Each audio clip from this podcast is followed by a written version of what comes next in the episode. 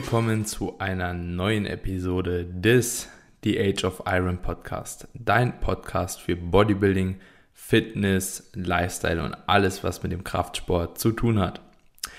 In der heutigen Episode hatte ich die ganz besondere Ehre, den Coach und Athlet Mirko Burger als Gast begrüßen zu dürfen. Mirko ist ja in der Natural Bodybuilding Szene ein wirklich sehr bekanntes Gesicht, einfach aufgrund seiner Erfolge mit seinen Athleten, aber auch aufgrund seiner eigenen Erfolge. Er ist ein Athlet in dem höheren Alter, sage ich mal, der mit einer extrem guten Härte jedes Mal auf die Bühne kommt und demnach haben wir uns gedacht, machen wir doch eine Podcast-Episode genau über das Thema und zwar Endhärte beim Wettkampf. Zusammen mit Mirko haben wir eine sehr, sehr coole Folge für euch aufgenommen, die ganz gut beschreibt, wie seine Arbeitsweise mit seinen Athleten ist und wie er gewährleistet, dass seine Athleten wirklich mit Bestform jeden Wettkampf auf der Bühne stehen. Ich bin auf jeden Fall gespannt auf euer Feedback und ich denke, dass euch die Folge definitiv nochmal einen sehr coolen Einblick in die intensive Arbeit zwischen Coach und Klient geben kann.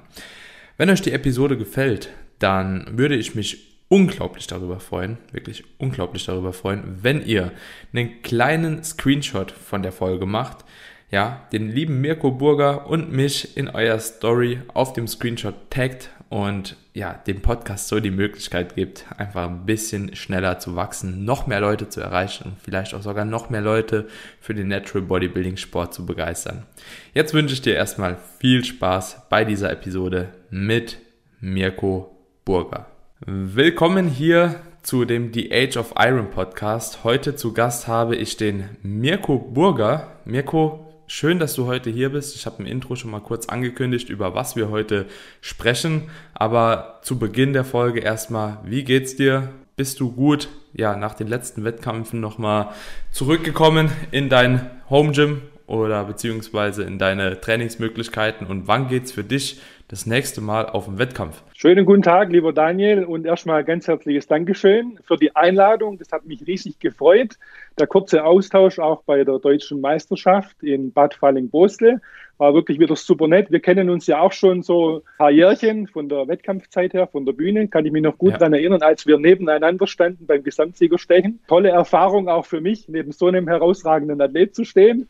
Und ja, ich bin eigentlich vom letzten Wettkampf, der ist ja jetzt auch schon zwei Jahre her, da waren wir auch gemeinsam unterwegs ja. in den USA, relativ erfolgreich zurückgekehrt total motiviert gewesen, dann danach natürlich auch und hatte auch wirklich äh, mir vorgenommen, das Jahr drauf wieder zu starten. Mhm. Denn ich möchte schon noch äh, das letzte Tüpfelchen I, das mir noch fehlt, erreichen. Aber die Pandemie hat dem Ganzen einen Strich durch die Rechnung gemacht. Ich hatte das mhm. Glück, dass ich schon 2016 angefangen hatte, mir selber so ein kleines Home Gym zuzulegen. Und deshalb hat es mich nicht ganz so schwer getroffen. Da will ich gar nicht klagen. Ich konnte wirklich super trainieren in der ganzen Zeit.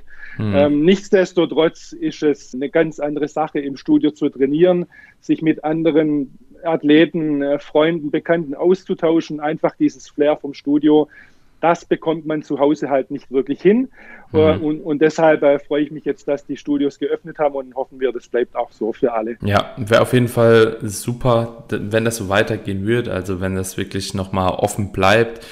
Herbst ist noch nicht gekommen, Winter ist noch nicht gekommen. Es bleibt spannend. Ich wünsche es allerdings jedem und ich wünsche es auch mir selbst. Ich habe gar keinen Bock, nochmal allen Athleten einen Home Gym Plan zu machen. Das tut mir in der Seele weh. Aber was muss, das muss, ne?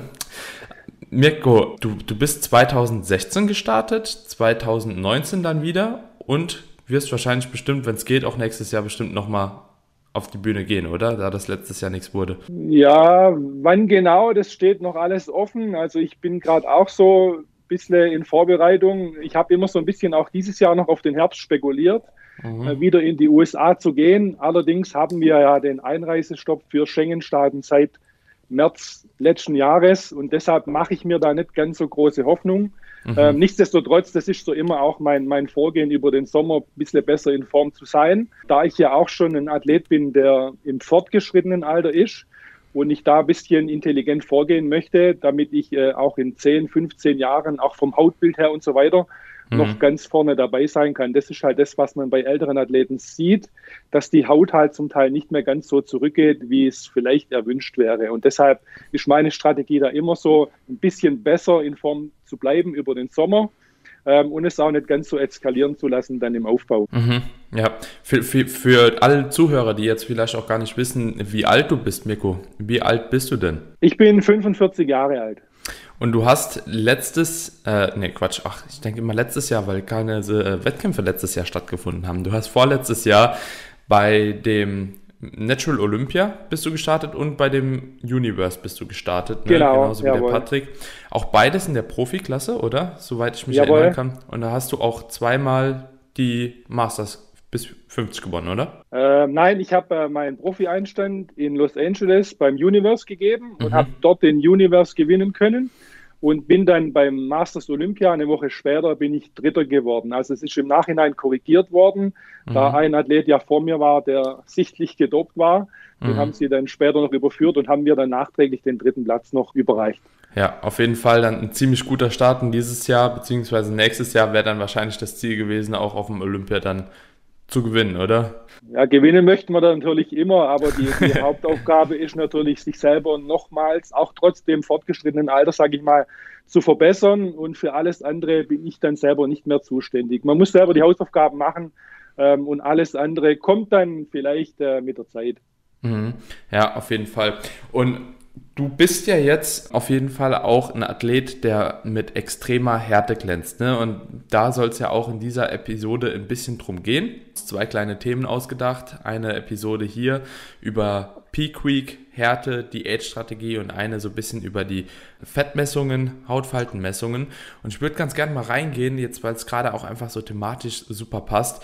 Wie strukturierst du denn eine Diät für dich und auch für deine Athleten, dass du es immer schaffst, so eine Härte zu bringen, egal ob an dir selbst oder halt eben auch an Athleten, die du betreust, weil das ist wirklich sehr, sehr auffällig. Jetzt auch Bad Falling-Bostel, den Junior-Athleten, den du hattest, schon, ich glaube, 21 Jahre war er, dass der so eine Härte bringt wie kaum ein anderer auf dem Wettkampf, das war halt schon sehr beeindruckend, muss man sagen. Das hat auch vom Niveau her, glaube ich, habe ich keinen ähnlich in der Härte gesehen. Und das ist genau das Gleiche, was du halt auch immer auf die Bühne bringst, was du verkörperst und auch deine Athleten verkörpern. Wie schaffst du es, beziehungsweise wie legst du die Diätstruktur fest, dass jemand so am Ende kommt? Ja, das ist eine sehr, sehr gute Frage und ich denke mal, die lässt sich relativ einfach beantworten.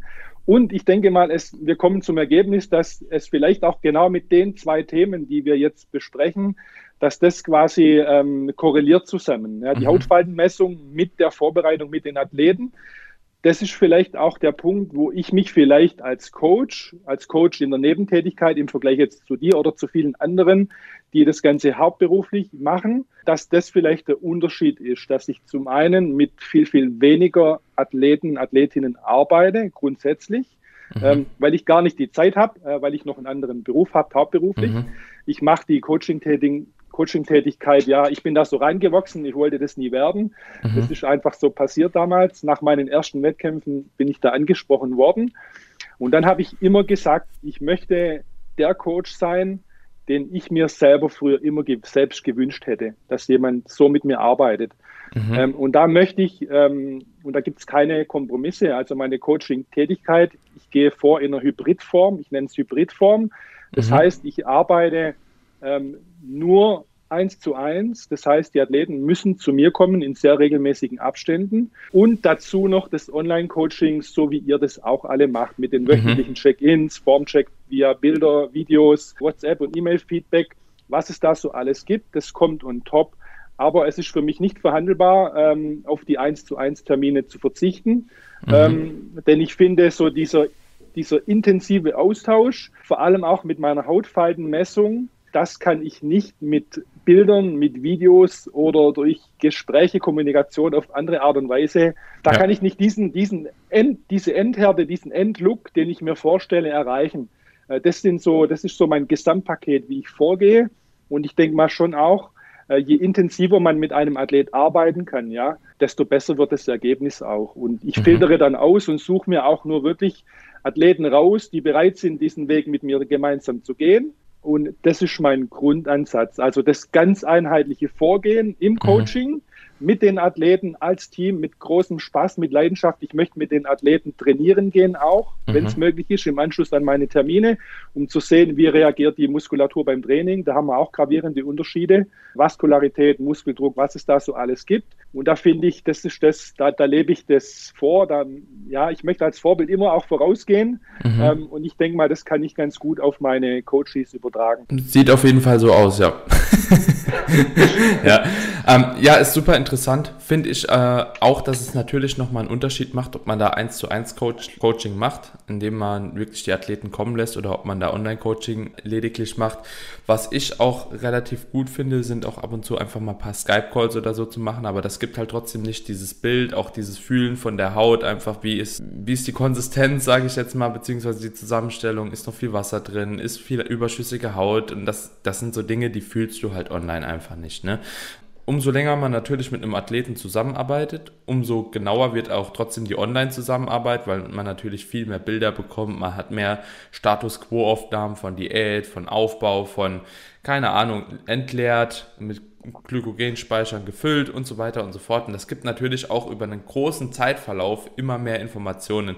Und ich sage auch immer, so ein Online-Coaching funktioniert eigentlich nur, wenn man das sehr, sehr lange macht man das sehr, sehr lange macht ja. und sich zwischendurch auch schon immer mal vielleicht wieder gesehen hat. Äh, zumindest bei wirklich ähm, Wettkampfathleten, die mit Endhärte auf die Bühne wollen. Ich sag mal so Bikini-Athletinnen oder auch gegebenenfalls ein Mans Physik-Athlet, obwohl ich die jetzt auch nicht wirklich mit reinziehen würde, aber die müssen ja teilweise nicht immer mit dieser Endhärte kommen, wie es halt ein Bodybuilding-Athlet oder eine Athletin muss. Und dementsprechend ist da halt meiner Meinung nach auch nochmal so eine kleine Differenzierung notwendig. Aber ich bin da auf jeden Fall voll bei dir, dass natürlich so regelmäßige Kontakte dir ein ganz anderes Bild geben. Ne? Ja, ist auf jeden Fall spannend. Also kann ich, verstehe ich schon, wie, wie, wieso du das machst. Wie viele Athleten hast du dann pro Saison? Nimmst du dann wirklich nur einen immer oder zwei oder was ist so deine ja. Kapazität? Ja, die, die Anfragen, die steigen natürlich von Jahr zu Jahr. Das ist schon ein bisschen ein großes Problem. Und ähm, ich versuche es wirklich in Grenzen zu halten. Sagen wir mal, 2018 war es schon relativ viel. Da waren es fünf Athleten, die wir hatten auf ja, der Bühne. Okay. Ähm, das ist aber das Maximum. Also fünf. Jetzt die letzten Jahre waren es immer so drei. Das finde mhm. ich eine ganz übersichtliche Zahl. Ich versuche auch immer, die Athleten so äh, auszusuchen, dass die untereinander auch äh, connecten, dass die gut zusammenpassen auch, dass die mhm. Teamfähigkeit mhm. gewährleistet ist.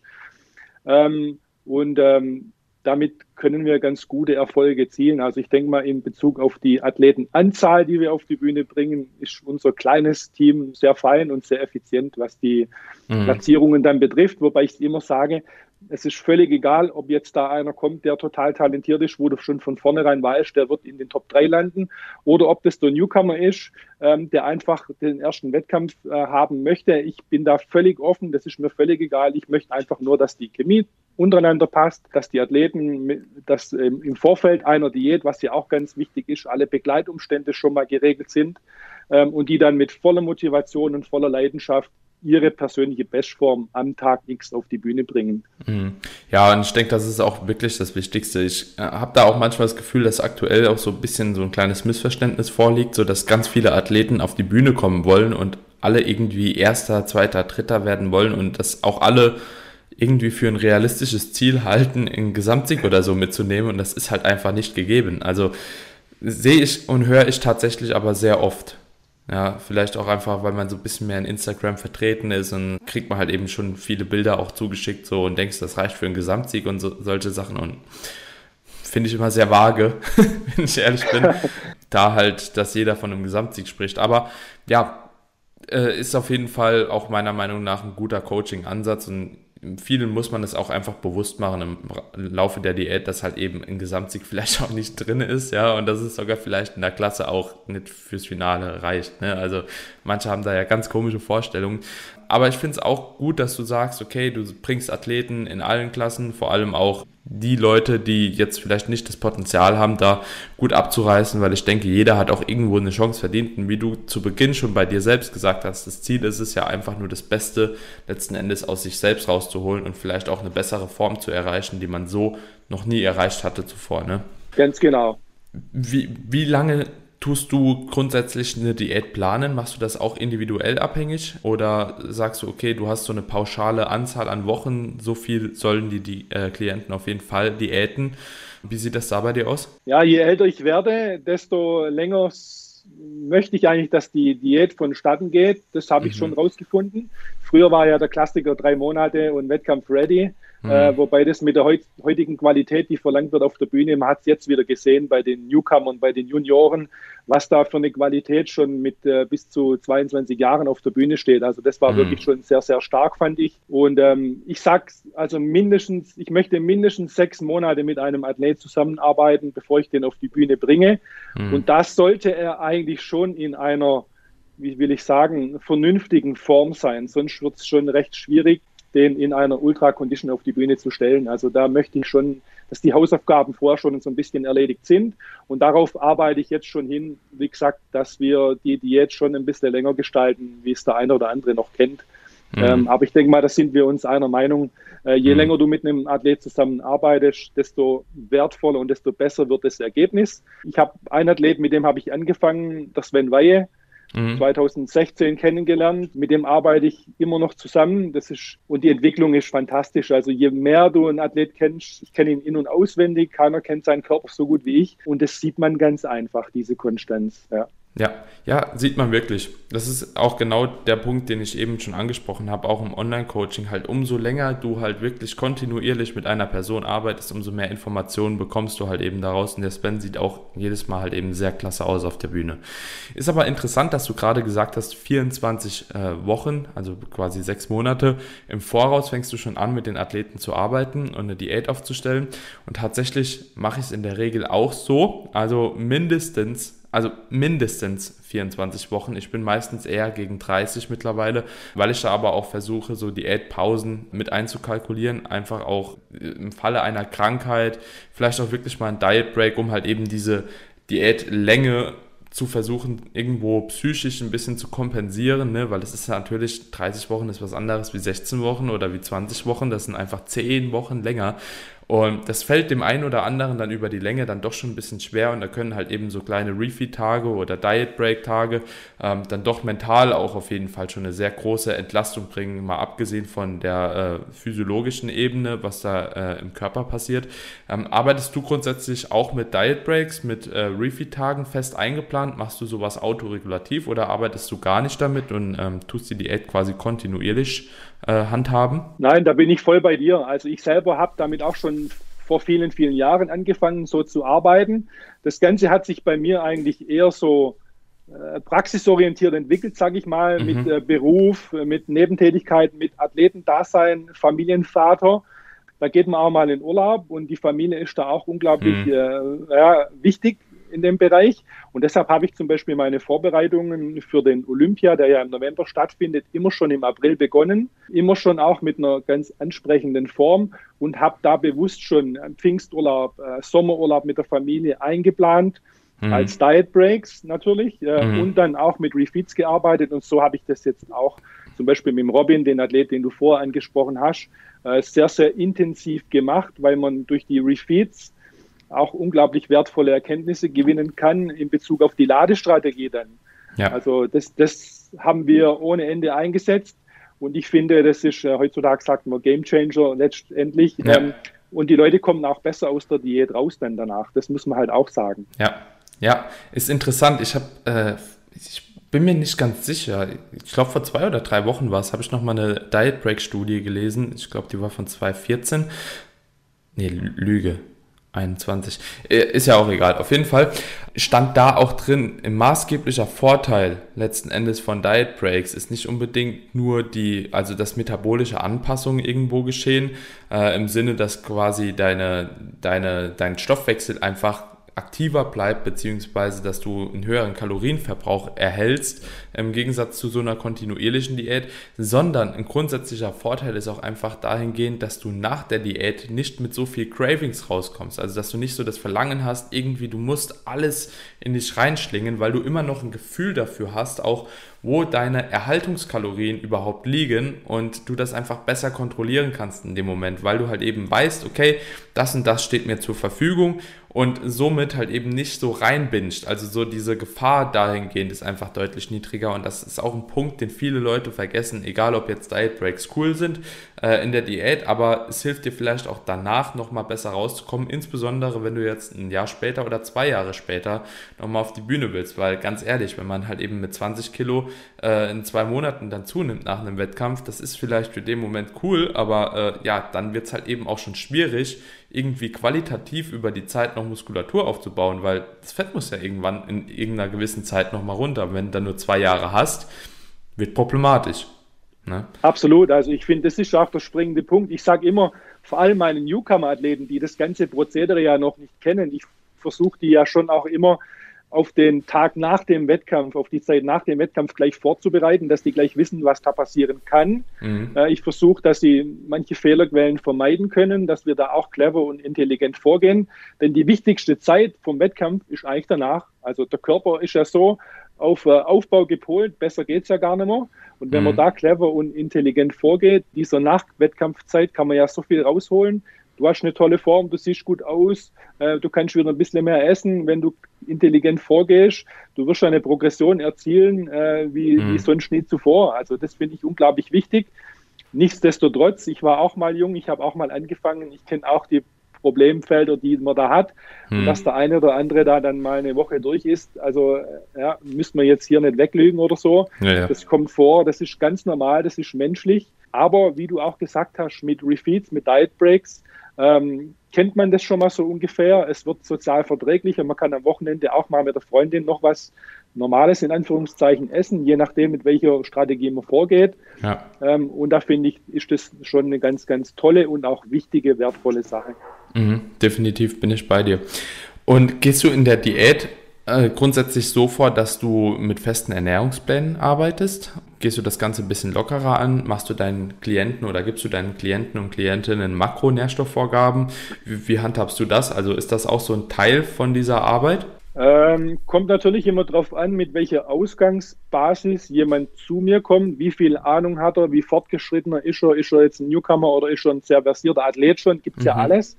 Äh, aber grundsätzlich führt kein Weg über äh, Makrovorgaben, ja. über die wöchentliche Anpassung, über die Check-ins. Ähm, da führt kein Weg dran vorbei. Die Vorgehensweise, äh, ob jetzt High Carb, Low Carb, ob wir mit einer Pendeldiät arbeiten, mit Calorie Cycling, mhm. das mache ich schon auch abhängig auf die Hautfaltenmessung und auf die, die genetische äh, äh, Grundlage jedes Einzelnen oder ja, ob jetzt jemand sagt, ich möchte mehr Oldschool vorgehen oder jemand, der eher so, so wie aktuell Science-Based. Mhm. Ich versuche da wirklich jeden individuell zu treffen und mir gelingt es auch wirklich in Bezug auf meine Hautfaltenmessung. Da bekomme ich sehr, sehr gute Auskünfte, obwohl ich einen Athlet vielleicht noch gar nicht kenne, auf seine genetischen Grundlagen her, Kohlenhydrattoleranz und so weiter. Äh, da kann ich äh, die Athleten wirklich von Anfang an ganz gut einstellen. Da habe ich mir einen guten Erfahrungsschatz jetzt aufgebaut im Laufe der letzten Jahre. Mhm. Also das versuche ich individuell zu gestalten. Da gibt es nicht äh, nur dies, so geht der Mirko Burger vor und fertig, sondern ja, ja in, individuell. Jeder ist unterschiedlich. Jeder ja. hat andere Voraussetzungen. Es gibt den einen, der, der, geht nur ins Training und macht sonst nichts und der andere ist Familienvater, hat ein Haus gebaut mhm. und so weiter. Das ja. sind ganz andere Sachen. Also ja, muss man individuell zählen. Jeder ist unterschiedlich. Ja, definitiv. Und arbeitest du grundsätzlich mit Cardio und mit äh, Schritten oder gar nichts mit Cardio, nur Schritte oder gar nichts mit Schritten und nur Training? Ähm, was ist so da deine Vorgehensweise? Auch individuell also, wahrscheinlich, oder? Keiner meiner Athleten der letzten fünf Jahre hat je ein Kardiogerät betreten. Wir arbeiten nur hm. mit Ernährung und Schritten, tatsächlich, ja. ja. Und ähm, da muss man wirklich auch, auch, schauen, das ist auch wieder total unterschiedlich. Den Athlet, der Robin, der die Newcomer-Klasse und die Junioren mhm. gewonnen hat, jetzt in, äh, auf der deutschen Meisterschaft, null Cardio, kaum Schritte und unglaublich viele Kohlenhydrate. Also mhm. wirklich, wenn man das jemand erzählt, das glaubt kein Mensch, aber das ist genetisch bedingt. Ja? Und das ist das, wo wir vorher angesprochen haben. Das ist auch Talent. Ja. Auch dazu. Ähm, in, inwiefern meinst du viel Kohlenhydrate am Wettkampf jetzt selbst bei dem Peaking oder äh, über die Diät hinweg? Über die Diät hinweg. Also ich habe vorher extra nochmal nachgeschaut, wie wir, wie wir bei ihm genau vorgegangen sind. Also wir haben bis zwei Wochen vor Schluss über 3000 Kalorien jeden Tag gehabt. Wir haben zunächst 14-tägige Refeeds gehabt über zwei bis drei Tage und die sind dann runtergegangen zum Schluss, weil der so gebrannt hat, der Kerle, auf fünf bis sieben Tage. Abstände. Mhm. Zwei Tage Refeeds mit 650 Gramm Kohlenhydrate. Also der hat wirklich gebrannt wie Feuer und ist immer trockener, immer definierter geworden im Laufe der Zeit. Und ja. da muss ich wirklich auch wieder sagen, auch wenn das Gewicht auf der Waage gleich geblieben ist, die Form ist immer besser geworden. Und das sehe ich nicht unbedingt über wöchentliche Videos und Bilder, sondern 0,5 Millimeter Verlust am Gluteus, das kann ich nur mit der Hautfalte messen. Und das war in Bezug auf ihn auch immer, sage ich mal, äh, das Tüpfelchen aufs I, um ihn mhm. wirklich dann on point in Topform auf die Bühne zu stellen. Es wäre mhm. noch mehr gegangen bei ihm, das muss man auch sagen. Wir wollten aber so ein bisschen die Mischung haben aus für sein Alter die ultimative Condition, aber trotzdem die Fülle noch behalten, weil er halt ein Athlet ist, der sehr, sehr groß ist mit 1,87 Meter. Und wir wussten schon, andere Athleten werden kleiner sein. Bei ihm wollte ja. ich wirklich so dieses Gesamtpaket stimmig haben und nicht ultimativ trocken oder ultimativ massig für seine Verhältnisse. Ja, also der war schon gut trocken. Nico. Der war schon gut trocken. Ja, also klar geht, es geht immer halt noch was, ne, aber wie heißt es so schön, nach trocken kommt flach? Nee, nach flach, trocken ja. kommt, ja. Dementsprechend, das sah schon sehr, sehr gut aus, aber ich glaube auch seine Größe ist halt auch mit so ein ausschlaggebender Faktor, warum er auch so viele Kohlenhydrate beziehungsweise auch allgemein Kalorien konsumieren kann. Man muss einfach sagen, große Athleten haben tendenziell auch einen höheren Verbrauch. Ne? Also beobachte ich bei mir im Coaching jetzt ganz, ganz oft, umso größer die Athleten sind, umso mehr können sie meistens sogar essen. Also das ist, ist, schon, ist schon auffällig. Ne? Alles über 1,80, da geht schon oftmals ein relativ großer Anstieg nach oben. So ungefähr jetzt. Das ist keine fix, fixe Zahl oder so, aber ja, ich, ich, ich habe einen in Coaching, erwähne ich immer wieder, der ist halt zwei Meter knapp.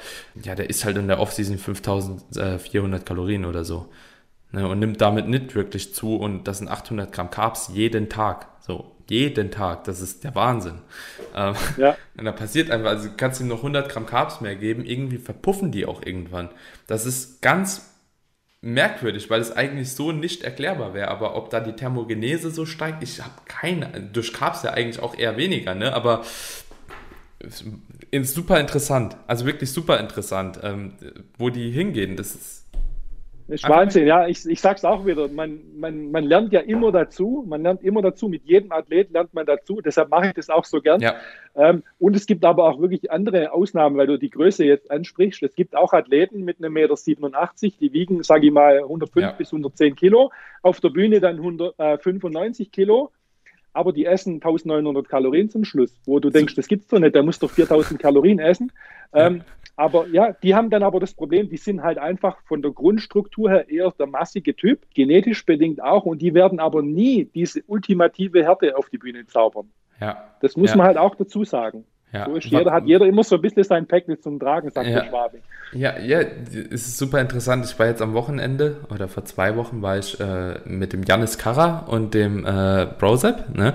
Wir waren mal zusammen, da haben wir auch so ein bisschen drüber gesprochen, so wie, wie die einzelne Diät läuft. Und der Janis, der diätet auf die gleiche Größe wie der Sepp mit 3300 Kalorien und der Sepp mit 2500. Janis 9000 Schritte, glaube ich, am Tag, Sepp 20.000 Schritte am Tag. So, das ist und die wiegen ungefähr gleich viel, die sind ungefähr gleich groß, aber so unterschiedlich kann das halt eben sein. Das ist wirklich äh, super interessant. Also ja, das ist schon, das ist noch ein kleines Beispiel, sage ich jetzt mal, von der Spanne. Ne? Also 900 ja. Kalorien so geht noch, aber es gibt da auch schon richtig krasse Fälle. Also Pascal Haag, glaube ich, hat mit 1400 mhm. Kalorien am Schluss diätet. Das ist ja auch ja. ein Brecher des Grauens. Ja. ja, das ist Wahnsinn, Wahnsinn. Ja. Vielleicht äh, zum Abschluss noch bezüglich der Peaking-Strategie, um jetzt dieses ganze Bündel Diät noch einmal zu finalisieren. Bei der Peaking-Strategie gehst du da so vor, dass du mit deinen Athleten wirklich so eine Entlade- und Ladephase machst? Ähm, gehst du da eher so vor, dass du das Ganze straight beibehältst? Und vor allem äh, siehst du einen Sinn drin zu entwässern? Oder eher nicht? Das würde mich jetzt bei dir wirklich mal brennend interessieren, weil du, denke ich, mit beidem oder mit dem Entwässern bist du groß geworden wahrscheinlich, oder? Damals? Ja, ich bin ja auch noch eher so der Oldschool-Athlet und habe, ich kenne ja alle Strategien, die es da so gibt. Ist immer auch gut, wenn man alles mal so ausprobiert hat, dann mhm. weiß man ja, was passiert. Entwässern will ich gar nicht dazu sagen. Eigentlich heißt es ja umwässern. Ich möchte ja kein Wasser in dem Fall verlieren, sondern ich möchte ja das, das, äh, Haut, äh, das Wasser unter der Haut äh, in die Muskulatur bekommen. Deshalb, mhm. ich sage umwässern dazu, das wäre vielleicht der richtige Begriff. Auch hier möchte ich sagen, grundsätzlich individuell unterschiedlich, welche Strategie man fahren kann. Aber grundsätzlich, die letzten Jahre bin ich dazu übergegangen, die Leute müssen zwei Wochen vorher in Top-Shape sein.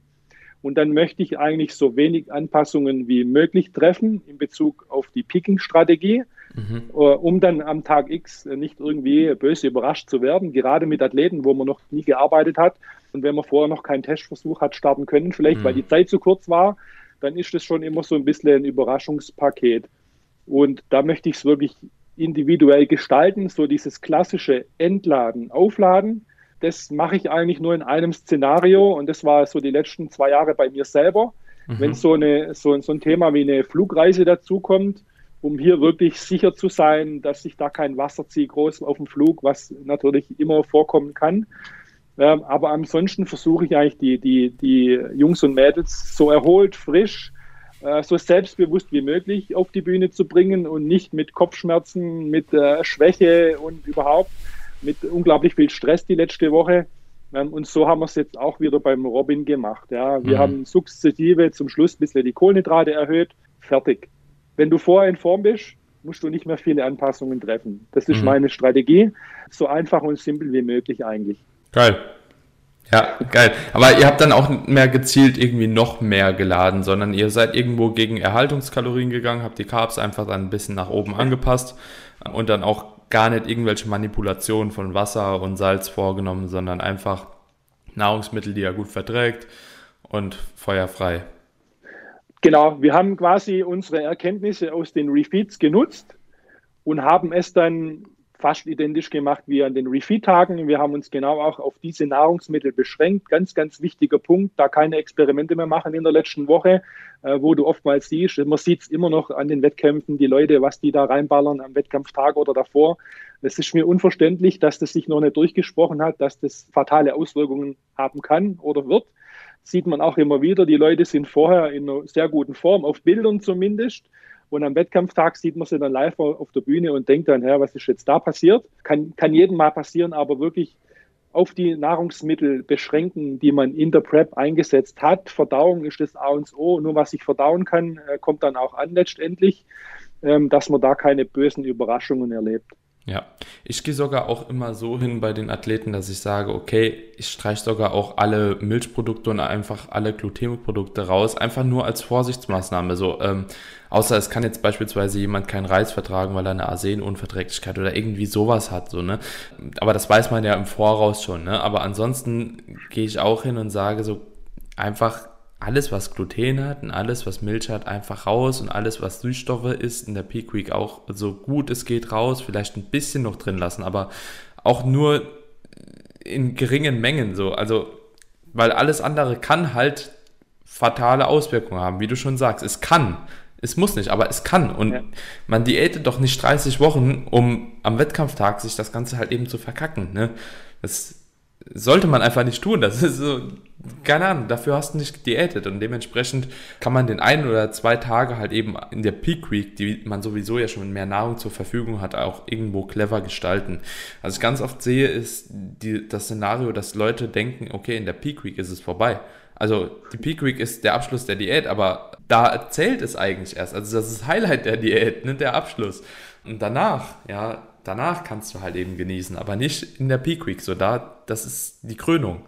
Ja. Absolut, ja. Ja, gebe ich dir 100% recht, Daniel. Und da äh, bin ich vielleicht auch ein bisschen oldschool noch unterwegs, dass ich schon versuche, so die letzten Wochen die Athleten dahin zu bringen, dass wir dann wirklich ausschließlich unverarbeitete Lebensmittel einsetzen, wie du schon gesagt hast, Reis, Fleisch, Eier, Gemüse, Milchprodukte von Anfang an ein bisschen sowieso reduzieren, zum Schluss ganz rausnehmen, keine Süßstoffe mehr, Salz äh, wird getrackt, äh, Wasser, ja. alles gleich. Also dass wir wirklich zum Schluss äh, total strukturiert, ähm, standardisiert unterwegs sind und dann haben wir auch keine bösen Überraschungen mehr zu überlegen. Ja. Dann sind es noch kleine Stellschrauben zu drehen, meistens in Bezug auf die Kohlenhydratmenge.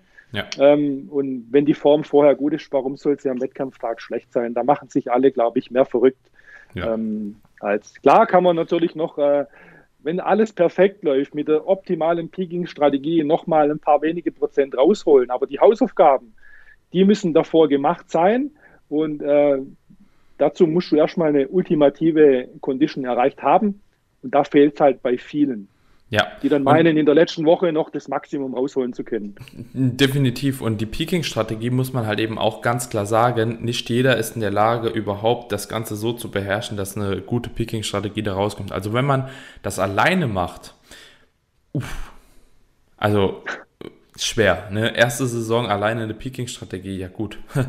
Das ist äh, Spiel mit dem Feuer. Mehr, ganz ehrlich, mehr ist es nicht. So, entweder du lädst halt zu wenig oder du lädst halt viel zu viel. So, und du wirst dir nie sicher sein, was ist jetzt das Optimum. Das wird so schwierig. Also klar, in der Theorie hört sich das immer alles ganz einfach an, ja, so und so viel Kohlenhydrate hoch und bla bla blub, aber äh, du wirst so unsicher sein, wenn du das alleine machst und dementsprechend ist vielleicht dieser Ansatz, den du da auch mit vielen Athleten wählst, einfach auch der sichere und der komfortable. Ja. Genau, ja. Mirko, erwarten uns jetzt im Herbst in Bad Falling-Bostel zu der IDM nochmal Athleten von dir auf der Bühne? Ja, wir werden drei, drei, Athleten tatsächlich auf die Bühne stellen. Genau, wir haben einen äh, deutschen Meister der Men's Physik, der wird sich jetzt im Männer-Schwergewicht als Newcomer bewähren sozusagen. Mhm. Dann haben wir einen kompletten Newcomer und dann haben wir noch einen in der Athletikklasse, also drei Athleten am Start. Mhm. Ähm, und ich freue mich schon wieder riesig drauf. Ist ja bald schon soweit. New Newcomer-Junior? Nein, kein Junior, Nein. schon okay. älter. Ja. Schade, dann begegnen wir uns in keiner Klasse dieses Jahr. Ist das ist ja auch gut. Ja, ist, ist zwar schwer, aber äh, ja. Naja, alright. Vielen Dank, Mirko, auf jeden Fall für die äh, coolen Insights in der Episode. Ich denke, da kann der ein oder andere Wettkampfathlet definitiv nochmal was mitnehmen. Es gibt äh, auch nochmal so ein paar Denkanstöße jetzt. Vielen Dank, dass du da warst. Vielen Dank für deine Zeit. Und wenn die Leute dich irgendwo finden wollen, am besten über Instagram, oder? Wie ist das? Ja, genau. Instagram, da bin ich auch aktiv. Nicht ganz so natürlich wie manche Jüngere von uns, mhm. aber trotzdem bin ich da ganz gut zu finden. Ähm, ansonsten über meine Homepage www.mirkoburger.de. Ähm, gehe dann gerne mit jedem in Kontakt und freue mich auch darauf. Ich äh, mhm. äh, möchte wirklich, das ist meine Leidenschaft als Athlet auch, äh, unseren Sport weiter voranbringen. Äh, das Ganze transparent und ehrlich ähm, und freue mich da über jegliches Feedback. Sehr, sehr cool, Mirko. Ich mache alles in die Shownotes rein, dann können die Leute dich direkt finden. Und ja, vielen Dank, dass du da warst. Bis dann. Vielen Dank, Daniel.